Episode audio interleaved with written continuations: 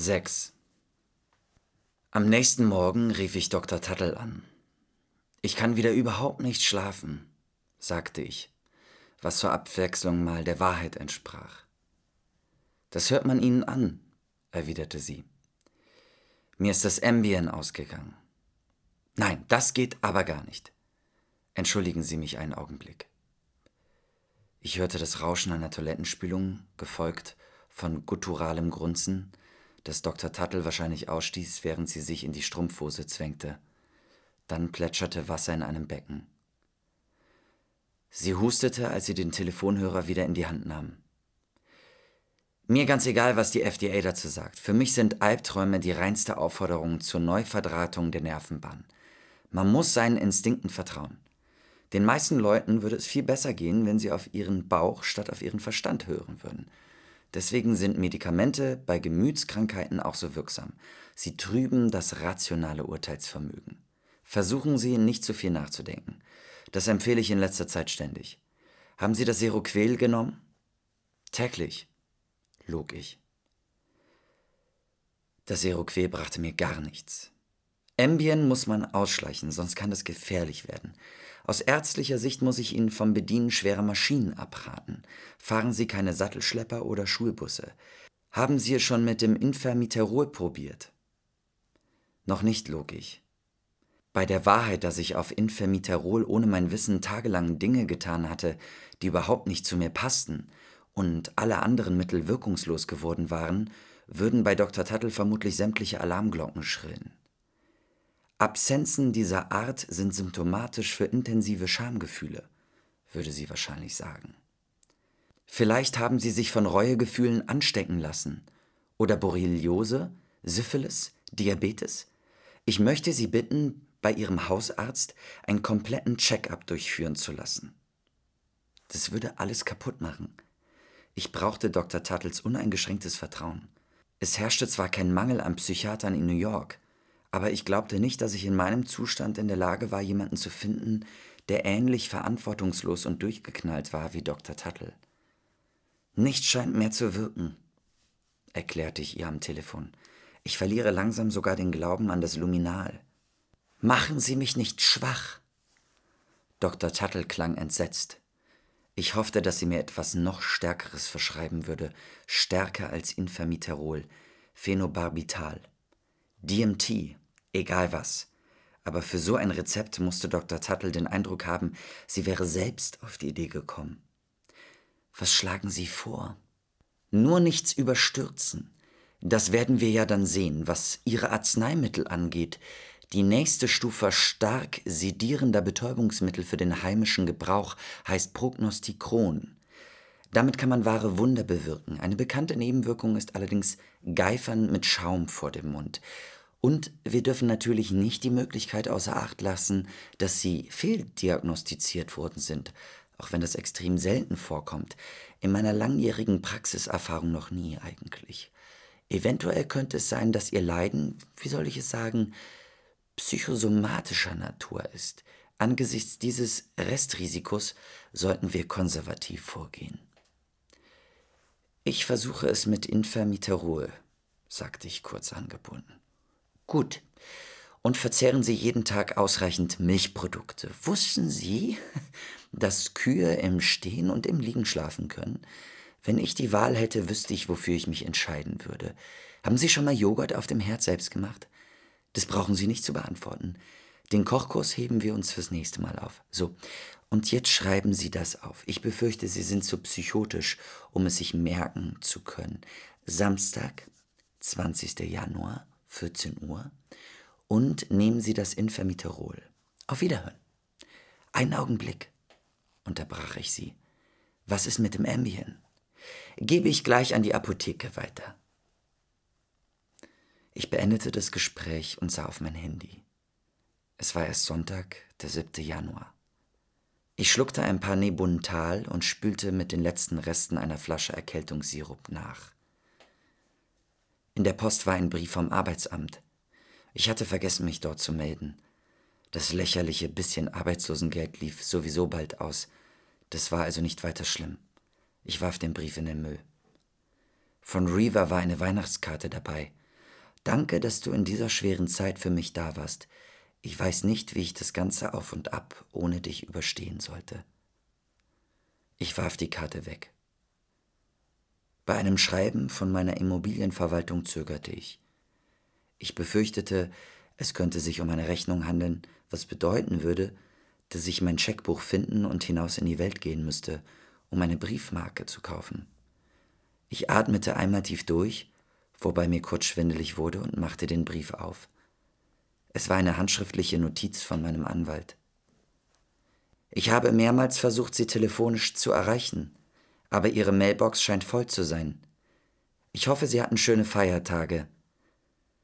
Die Professorenfamilie zieht aus und ich halte es für sinnvoll, das Haus zum Verkauf anzubieten. Finanziell gesehen ist es für Sie lukrativer zu verkaufen und den Erlös in Aktien anzulegen.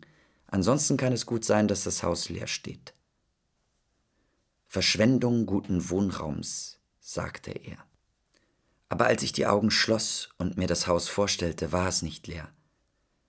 Die pastellfarbenen Tiefen des übervollen Kleiderschranks meiner Mutter lockten mich zurück. Ich war wieder dort und spähte zwischen ihren hängenden Seidenblusen hindurch auf den groben, beigen Teppichboden im Schlafzimmer, die eierschalenweiße Keramiklampe auf ihrem Nachttisch, meine Mutter. Dann bewegte ich mich durch den Flur und die Flügeltür hindurch in das Arbeitszimmer meines Vaters. Ein getrockneter Pflaumenkern auf einer Untertasse, sein riesiger Schwarz-Weiß-Monitor, auf dem der Kursor neongrün blinkte. Mein Vater. Wie viele Haare, Wimpern, Hautschuppen und abgeschnittene Fingernägel wohl in den Ritzen zwischen den Bodendielen überlebt hatten, seit der Professor mit seiner Familie eingezogen war. Wenn ich das Haus verkaufte, würden die neuen Besitzer womöglich Linoleum auf dem Boden verlegen oder die Dielen ganz herausreißen. Vielleicht würden sie die Wände bunt streichen, hinten eine Terrasse anbauen, auf dem Rasen Wildblumen aussäen. Und im Frühjahr würde es dort schon aussehen wie im Hippiehaus nebenan. Meine Eltern hätten es gehasst. Ich legte das Schreiben des Anwalts beiseite und streckte mich auf dem Sofa aus. Eigentlich hätte ich etwas fühlen müssen. Einen Anflug von Traurigkeit, einen Hauch von Nostalgie. Doch ich verspürte nur eine seltsame, alles erfassende Verzweiflung, die in einem Film dargestellt würde, in dem ich langsam den Kopf schüttelte, während mir eine Träne über die Wange kullerte.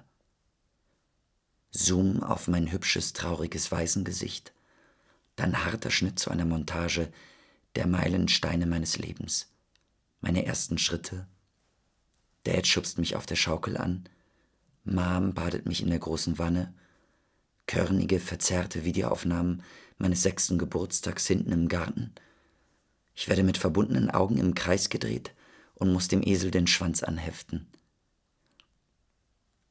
Aber die Nostalgie traf mich nicht. Solche Erinnerungen hatte ich nicht. Ich spürte nur ein Kribbeln in den Händen, als hätte ich beinahe etwas Wertvolles vom Balkon fallen lassen. Aber dann ist doch nichts passiert. Mein Herz schlug ein wenig schneller. Ich könnte es fallen lassen, sagte ich mir. Das Haus, dieses Gefühl. Ich hatte nichts mehr zu verlieren. Also rief ich den Anwalt an. Womit würde ich mehr verdienen, fragte ich ihn, wenn ich das Haus verkaufe oder wenn ich es abfackele? Atemloses Schweigen am anderen Ende. Hallo? Wenn Sie verkaufen, ganz eindeutig, antwortete der Anwalt schließlich. Auf dem Dachboden und im Keller sind noch Sachen, setzte ich an. Muss ich die? Die können Sie auch abholen, wenn wir den Kaufvertrag unterschreiben. Es ist ja noch Zeit. Der Professor zieht Mitte Februar aus, dann sehen wir weiter. Ich halte Sie auf dem Laufenden. Ich legte auf, zog mir den Mantel über und machte mich auf den Weg zur Rite Aid. Als ich an der Bodega vorbeiging, roch ich den bitteren Kaffee und war versucht, mir einen für den Weg zur Apotheke mitzunehmen, aber ich wusste, dass es keine gute Idee war. Koffein würde mir momentan nicht helfen. Ich war auch so schon nervös und zittrig genug. Ich setzte große Hoffnung auf das Ambien. Vier Ambien, dazu ein schöner Hustensaft und ich wäre mindestens vier Stunden lang weg. Denk positiv, wie Reva immer sagte. Bei Rite Aid durchstöberte ich die Videos. Bodyguard, Mighty Ducks, das Superteam, Karate Kid 3, Die letzte Entscheidung, Bullets over Broadway und Emma. Bis mir wieder einfiel, dass mein Videorekorder kaputt war und es mir angesichts dieser grausamen Wahrheit zum x-ten Mal das Herz zerriss. Die ältere Frau, die in der Apotheke bediente, sah aus wie ein Vogel. Ich hatte sie bisher noch nie da am Schalter gesehen. Auf ihrem Namensschild stand Tammy. Gott, schlimmste Name der Welt. Ich zahlte für den Hustensaft, das Ambien, ein Minidöschen Altoids und ging mit langen Schritten durch die Kälte, unter Strom, aber zugleich erleichtert. Die Tabletten und Pastillen rasselten bei jedem Schritt wie Klapperschlangen. Gleich war ich wieder zu Hause. Gleich würde ich schlafen, so Gott wollte. Ein eisiger Wind schlug mir ins Gesicht und ich stellte den Kragen meines Pelzmantels auf, während ich mir ausmalte, ich sei ein kleiner Polarfuchs, der sich in der Ecke von Pink Seas Tiefkühler zusammenrollt. Überall schwebt der Eisnebel, Rinderhälften schwingen knarrend in der summenden Kälte. Meine Gedanken verlangsamen sich immer weiter, bis sich nur noch einzelne, ihres Sinns beraubte Silben bilden, die ich gedehnt wie lange Töne wahrnehme, wie Nebelhörner oder Sirenen, die nächtliche Ausgangssperre oder Fliegeralarm verkünden. Dies war ein Probealarm. Ich merkte, wie mir die Zähne klapperten. Mein Gesicht war taub. Gleich. Der Kühlraum klang richtig verlockend. Hier ist gerade ein Blumenstrauß für Sie gekommen, sagte der Portier, als ich unser Haus betrat. Er zeigte auf ein Riesenbouquet roter Rosen, das auf dem Sims über der Kaminattrappe stand. Für mich? Hatte Trevor mir etwa Rosen geschickt? War ihm seine fette, alte Freundin doch nicht mehr so wichtig? War das gut? War das der Anfang eines neuen Lebens? Eine wieder zum Leben erweckte Romanze? Wollte ich das? Mein Herz bäumte sich auf wie ein erschrockenes Pferd. Völlig idiotisch. Ich ging zu den Blumen. Im Spiegel über dem Kaminsims erschien eine tiefgefrorene Leiche, immer noch hübsch. Mir fiel auf, dass die Vase die Form eines Totenkopfs hatte. So etwas würde Trevor mir nicht schicken. Niemals. Haben Sie gesehen, wer den Strauß gebracht hat? fragte ich. Ein Lieferdienst. Asiate? Fragte ich. Nein, ein älterer Schwarzer, ein Bote. Zwischen den Blumen steckte eine winzige Karte, auf der mädchenhaft mit Kugelschreiber geschrieben stand Für meine Muse. Ruf mich an, dann legen wir los. Ich drehte sie um. Pink Sees Visitenkarte mit seinem Namen, seiner Telefonnummer, E-Mail-Adresse und dem kitschigsten Motto, das ich je gelesen habe. Jeder Akt der Schöpfung ist zuerst ein Akt der Zerstörung. Pablo Picasso. Ich nahm die Vase vom Kaminsims und stieg in den Aufzug. Die Rosen stanken wie eine tote Katze im Rinnstein. In meinem Stockwerk angekommen, ging ich schnurstracks zum Müllschlucker auf dem Gang und stopfte den Strauß hinein. Aber die Karte behielt ich. Ja, Pink Sie widerte mich an. Ich hatte weder Respekt vor ihm noch vor seiner Kunst. Ich wollte ihn nicht kennenlernen und wollte auch nicht, dass er mich kannte. Aber ich fühlte mich von seiner Aufmerksamkeit geschmeichelt. Er hatte mich daran erinnert, dass meine dumme Eitelkeit nach wie vor völlig intakt war. Er hatte mir eine gute Lektion erteilt. Oh, Trevor. Zu Hause steckte ich die Visitenkarte in den Spiegelrahmen im Wohnzimmer neben das Polaroid von Reaver. Ich warf vier Ambien ein und kippte mir den Hustensaft hinter die Binde. Du wirst jetzt sehr, sehr müde, sagte ich mir. Ich holte frische Bettwäsche aus dem Schrank, machte mein Bett und legte mich hinein. Ich schloss die Augen und stellte mir Dunkelheit vor. Kornfelder, verwehende Sandmuster auf Dünen in der Wüste, das gemächliche Schwanken einer Trauerweide am Teich im Central Park. Ich stellte mir den Blick aus einem Hotelfenster in Paris vor, in den eintönig grauen Himmel, auf gewölbtes, grünes Kupfer und Schieferdächer, auf schwarze Stahlranken an Balkonen. Und nasse Bürgersteige. Tief unten. Ich fühlte mich mit einem Mal sehr seltsam, als hätte sich mein Kopf vom Rumpf gelöst und schwebte zehn Zentimeter über meinem Halsstumpf. Ich stand auf, ging zum Fenster, drückte eine Lamelle der Jalousie nach unten und blickte hinaus. Zwischen den schwarzen, skelettartigen Bäumen im Karl-Schurz-Park war der trostlose Horizont gut zu erkennen.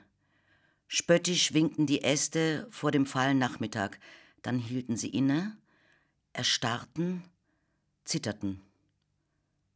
Warum schwankten sie so? Was war mit ihnen los? Sie sahen aus wie ein Video beim Vorwärtsspulen. Mein Videorekorder! Mein Kopf schwebte ein paar Zentimeter nach links. Ich schluckte drei Nembutal und die restlichen Tavor und ließ mich aufs Sofa fallen. Das seltsame Gefühl in meinem Kopf schien jetzt auch meinen Rumpf zu erfassen. Statt Eingeweiden hatte ich nur noch Luft im Bauch. Ich konnte mich nicht mehr an meinen letzten Stuhlgang erinnern. Was, wenn mir nur der Tod Schlaf bringt, dachte ich. Soll ich einen Pfarrer zu Rate ziehen? Was für absurde Gedanken. Ich suhlte mich in Traurigkeit. Hätte ich bloß das verdammte Infamiterol nie geschluckt. Ich wollte mein altes Halbleben wieder haben, als mein Videorekorder noch funktionierte und Reva mich mit ihrem Gequassel unterhielt, sodass ich mich ein paar Stunden in ihrem oberflächlichen Universum verlieren und dann in den Schlaf sinken konnte. War diese Phase jetzt, wo Reva befördert worden und das Thema Ken abgeschlossen war, vorbei? Wäre der Videorekorder in Ordnung gewesen, hätte ich die Waffen der Frauen in voller Lautstärke geguckt und dabei Melatonin und Animal Cracker gemampft, sofern ich überhaupt noch welche hätte. Wann hatte ich aufgehört, Animal Crackers zu kaufen? Hatte ich etwa vergessen, dass ich mal ein Menschenkind war? Und war das etwas Gutes? Ich stellte den Fernseher an. Ich guckte Law and Order, ich guckte Buffy, ich guckte Friends, Die Simpsons, Seinfeld, The West Wing, Will and Grace. Ewigkeiten verstrichen in Halbstundensegmenten. Es kam mir vor, als würde ich diese Serien mehrere Tage am Stück gucken, ohne je einzuschlafen.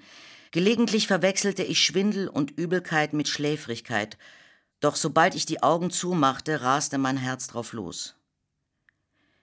Ich guckte King of Queens, ich guckte Talkshows, Opera, Donahue, die Ricky Lake Show, Sally Jesse Raphael. Ich fragte mich, ob ich vielleicht tot war und verspürte dabei keine Trauer, sondern machte mir nur Sorgen über das Leben nach dem Tod. Würde es genauso langweilig sein wie das Leben selbst? Wenn ich tot bin, soll das bitte jetzt das Ende sein. Wie albern. Irgendwann stand ich auf, um Wasser aus dem Hahn in der Küche zu trinken. Als ich mich wieder aufrichtete, erblindete ich. Die Leuchtstoffröhren an der Decke waren an. Am Rand meines Blickfelds wurde alles schwarz. Die Dunkelheit schob sich wie eine Wolke vor meine Augen. Egal, ob ich nach oben oder unten guckte, die schwarze Wolke rührte sich nicht vom Fleck. Sie wurde größer, breiter. Ich brach auf dem Küchenboden zusammen und lag auf den kalten Fliesen. Jetzt würde ich hoffentlich einschlafen. Ich versuchte mich dem Schlaf zu überlassen, aber ich schlief einfach nicht ein. Mein Körper weigerte sich. Mein Herz stolperte. Mein Atem stockte. Vielleicht ist es jetzt soweit, dachte ich. Jetzt könnte ich sterben. Oder jetzt? Jetzt? Aber mein Herz hörte nicht auf mit seinem dumpfen Klopf-Klopf und hämmerte mir von innen gegen die Brust wie Reva, wenn sie bei mir vor der Tür stand. Dann ein Echo, ein Echo des Echos. Ich richtete mich auf. Ein kalter Luftzug strich mir über den Nacken. Ksch, machte die Luft. Es war das Geräusch des Bluts, das in mein Gehirn floss. Ich konnte wieder richtig sehen. Ich tappte zurück zum Sofa und schaute weiter fern. George Walker Bush legte gerade den Amtseid ab. Ich sah zu, wie er die Augen zusammenkniff und seinen Monolog ablieferte.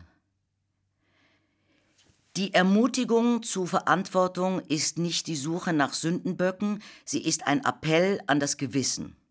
Was sollte das in Gottes Namen bloß bedeuten? Dass die Amerikaner für alles Schlechte in der Welt verantwortlich waren? Oder nur in unserer Welt? Wen interessierte das? Als hätte ich sie mit meinem hohlen Zynismus auf den Plan gerufen, klopfte Reva an meine Tür. Ich öffnete ihr mit einer gewissen Dankbarkeit. Der Termin für die Abtreibung steht. Sie stürmte an mir vorbei ins Wohnzimmer. Bitte sag mir, dass ich das Richtige tue. Ich bitte Sie, Bürger zu sein. Bürger, nicht Zuschauer. Bürger, nicht Untertanen. Verantwortungsvolle Bürger, die Gemeinschaften des Dienstes und eine Nation mit Charakter aufbauen.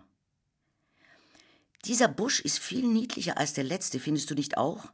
Wie ein rotzfrecher kleiner Welpe. Riva, mir geht's nicht so gut. Mir auch nicht, nur dass du's weißt, erwiderte sie. Ich will einfach nur aufwachen und dann soll bitte alles vorbei sein und ich brauche nie wieder daran zu denken. Ken erzähle ich bestimmt nichts von der ganzen Sache, solange mich nicht das Gefühl überkommt, dass ich es ihm sagen muss. Aber erst hinterher. Meinst du, er kriegt ein schlechtes Gewissen? Mensch, ist mir übel. Mir geht's furchtbar. Willst du was, damit's dir ein bisschen besser geht? Ja, absolut. Ich zog eine der Infermiterol-Proben von Dr. Tuttle aus der Manteltasche. Ich war neugierig, ob Reaver genauso drauf reagieren würde wie ich. Was ist das? Eine Probe? Eine Probe? Ist das Zeug legal? Ja, Reaver, natürlich ist es legal. Infermiterol. Las sie von der Schachtel ab und riss sie auf. Und was ist das? Das betäubt einen, antwortete ich. Klingt gut, ich bin zu allem bereit. Meinst du, Ken liebt mich vielleicht noch? Nein. Ich sah, wie sich ihr Gesicht empört verfärbte, dann beruhigte sie sich wieder. Sie drückte eine Tablette heraus und hielt sie in der offenen Hand. War ihr Gesicht vielleicht verzogen? Oder hatte jeder ein schiefes Gesicht? Standen meine Augen schief? Reaver beugte sich vor und hob ein Haargummi vom Boden auf. Darf ich das ausleihen? Ich nickte. Sie legte die Tablette auf den Tisch und band sich die Haare zusammen. Vielleicht lese ich erst mal zu Hause nach. Infermit. Mein Gott, Riva, stell dich nicht so an. Nachschlagen kann man das nicht. Ich hatte es allerdings noch nie probiert. Es ist noch nicht auf dem Markt. Psychiater kriegen jede Menge Proben von den Pharmafirmen. So läuft das immer. Hat sie vielleicht auch Topamax-Proben? Abnehmepillen? Riva, bitte. Du meinst also, da passiert nichts Schlimmes? Natürlich passiert da nichts Schlimmes. Die Tabletten habe ich von meiner Ärztin. Und wie fühlt man sich damit? Kann ich dir gar nicht richtig sagen. Das war ja nicht gelogen. Hm. Ich konnte Riva nicht die Wahrheit sagen. Wenn ich ihr von meinen Filmrissen erzählte, würde sie endlos darüber reden wollen. Die Vorstellung, wie sie voll ehrfürchtigem Grauen den Kopf schüttelt und dann meine Hand halten will, war einfach unerträglich. Sie würde aufgeregt juchzen. Du musst mir alles erzählen, arme Riva. Am Ende glaubte sie wirklich, ich könnte andere an meinem Innenleben teilnehmen lassen. Freunde fürs Leben? Sie würde einen geheimen Pakt mit mir schließen wollen. Immer wollte sie irgendeinen Pakt schließen. Lass uns ab jetzt mindestens zweimal im Monat zusammen brunchen. Versprich mir, dass wir jeden Samstag zusammen im Central Park spazieren gehen. Lass uns eine Uhrzeit verabreden, zu der wir täglich telefonieren. Schwörst du mir, dass wir dieses Jahr Skifahren gehen? Da verbrennt man so viele Kalorien. Riva, sagte ich, es ist eine Schlaftablette. Schluck sie und schlaf ein bisschen. Komm mal von deiner Kennfixierung runter. Das ist keine Fixierung, das ist ein medizinischer Eingriff. Ich hatte noch nie eine Abtreibung. Du vielleicht? Willst du dich jetzt besser fühlen oder nicht? Doch, klar. Bleib zu Hause, wenn du das genommen hast, und sag niemandem was davon. Warum? Weil es doch verboten ist? Weil deine Ärztin heimlich Drogen dealt? Um Himmels Willen, nein, weil Dr. Tattel mir das Infermiterol verschrieben hat und nicht dir. Medikamente soll man nicht mit anderen teilen. Wenn du einen Herzinfarkt kriegst, ist sie daran schuld. Und ich will nicht, dass irgendein Prozess unser Verhältnis zerstört. Vielleicht ist es doch besser, wenn du es nicht schluckst. Glaubst du, es könnte mir oder dem Baby schaden, wenn ich das nehme? Dem Baby? Du willst, dass dem Baby nichts passiert? Ich will es nicht umbringen, solange es noch in mir drin ist, entgegnete sie. Ich verdrehte die Augen, griff nach der Packung auf dem Wohnzimmertisch und drückte eine Tablette heraus. Ich nehme auch eine. Ich öffnete den Mund, warf die Tablette ein und schluckte. Na gut, Reva zog eine Dose 7-Up Light aus der Handtasche. Sie legte sich das Infermiterol auf die Zunge, als sei es der Leib Christi und trank die halbe Dose hinterher. Was machen wir jetzt? Ich gab keine Antwort. Ich ließ mich auf dem Sofa nieder und schaltete von einem Sender zum nächsten, bis ich endlich einen fand, auf dem nicht Bushs Amtseinführung lief. Reva kam zu mir auf die Couch, um mit mir Fernsehen zu gucken. California High School läuft gerade, sagte Reva. Wir saßen da und schauten fern. Ab und an erzählte Reva irgendwas. Ich fühle überhaupt nichts. Und du? Und dann, warum soll man überhaupt Kinder bekommen, wenn die Welt sowieso vor die Hunde geht? Und dann, ich kann Tiffany Amber Thyssen nicht ausstehen. Die ist sowas von primitiv, die Frau. Wusstest du, dass sie nur 1,65 ist? Ich kannte mal eine auf der Highschool, die sah genauso aus, Jocelyn.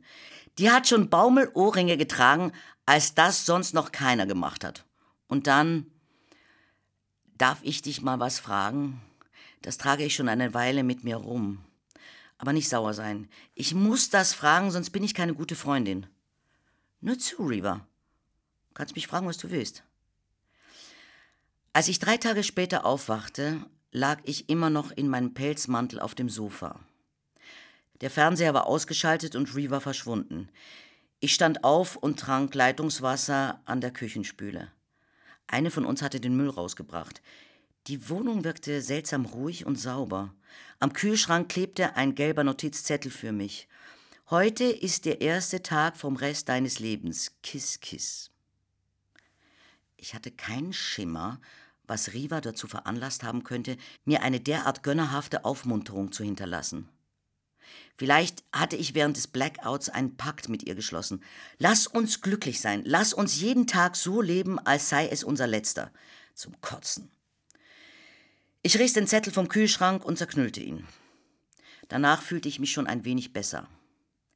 Ich aß einen kleinen Bio-Vanillejoghurt, an dessen Kauf ich mich nicht erinnern konnte.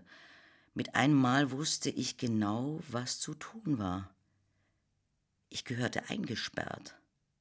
Wenn mich ein Infermiterol drei Tage lang in einen Zustand leerer Bewusstlosigkeit versetzen konnte, hatte ich genug Tabletten, um bis Juni abzutauchen. Ich brauchte lediglich einen Gefängniswärter, dann könnte ich in ständigem Schlaf und ohne Angst leben, ich könnte die Wohnung verlassen und irgendetwas anstellen. Ich brauchte es bloß richtig zu organisieren. Das Infermiterol würde auf jeden Fall Wirkung zeigen. Ich fühlte mich erleichtert, fast glücklich. Ich rief den Schlüsseldienst, verabredete für den nächsten Nachmittag ein Treffen mit Pink Sea und rief Dr. Tuttle an, um ihr mitzuteilen, dass ich die nächsten vier Monate nicht erreichbar sein würde. Hoffentlich muss ich danach nie wieder zu Ihnen kommen, sagte ich. Das sagen mir die Leute ständig, erwiderte sie. Das war unser letzter Kontakt.